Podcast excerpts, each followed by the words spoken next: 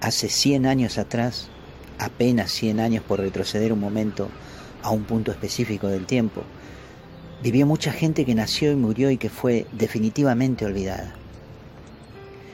La historia humana suele recordar solamente a quienes han hecho algo sobresaliente o particular en la sociedad, pero deja olvidados a muchos, a los que podríamos llamar hoy anónimos, que simplemente vivieron, formaron sus familias, criaron a sus hijos, se sacrificaron en las guerras, no destacaron demasiado sino dentro de su propio círculo, dieron mucho, quizás todo, en caridades y actos de gran nobleza.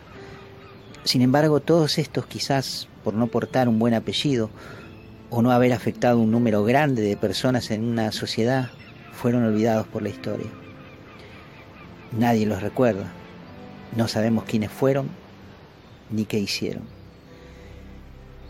De ahí que se desprende quizás la conocida frase que dice, uno muere realmente cuando es olvidado. ¿Vos te acordás el nombre de tu bisabuelo?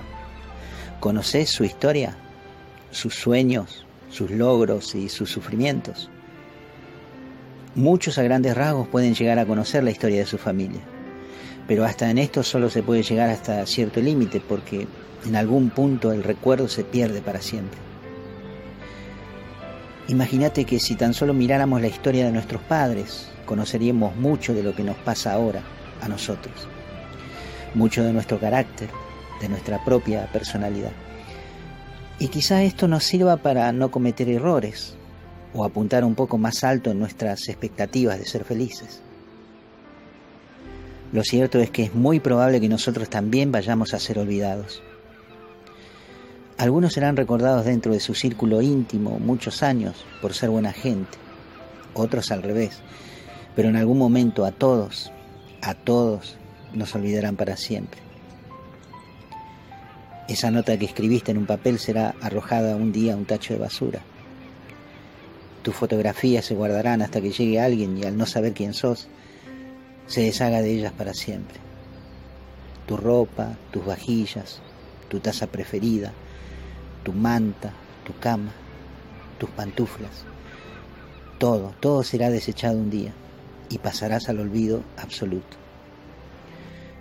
Tu música dejará de sonar en tu casa y será reemplazada por otra música.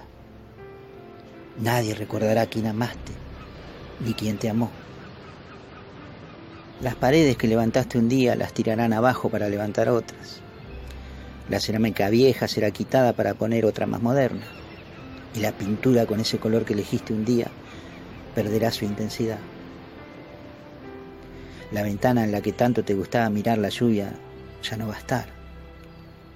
Las plantas que tanto amaste, el gatito que se dormía en tu regazo, todo, todo acabará y será olvidado, al menos en esta tierra. Porque la vida es efímera. Los años pasan rápido y cuando menos lo esperamos sentimos que no nos ha alcanzado el tiempo para vivir y hacer lo suficiente.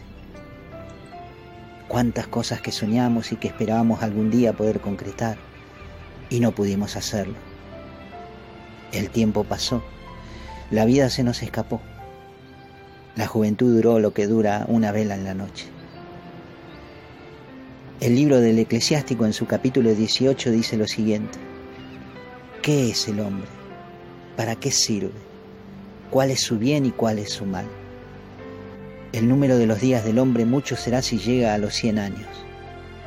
Como gota de agua del mar, como un grano de arena, tan pocos son sus años frente a la eternidad.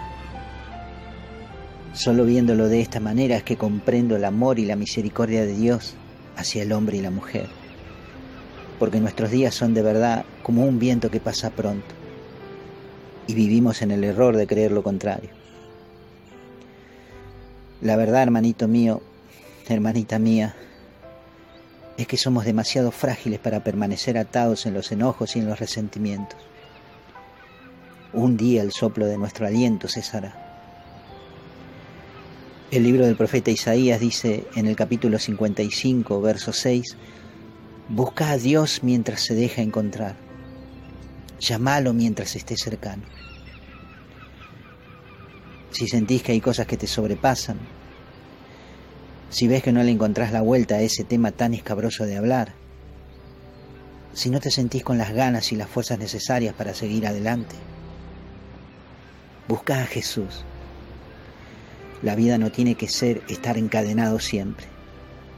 Y solamente serás libre de afuera si sos capaz de enfrentar la tormenta que llevas adentro. Y para eso el único especialista es Jesús. No hay otro. Que Dios te bendiga. Hoy es un gran día.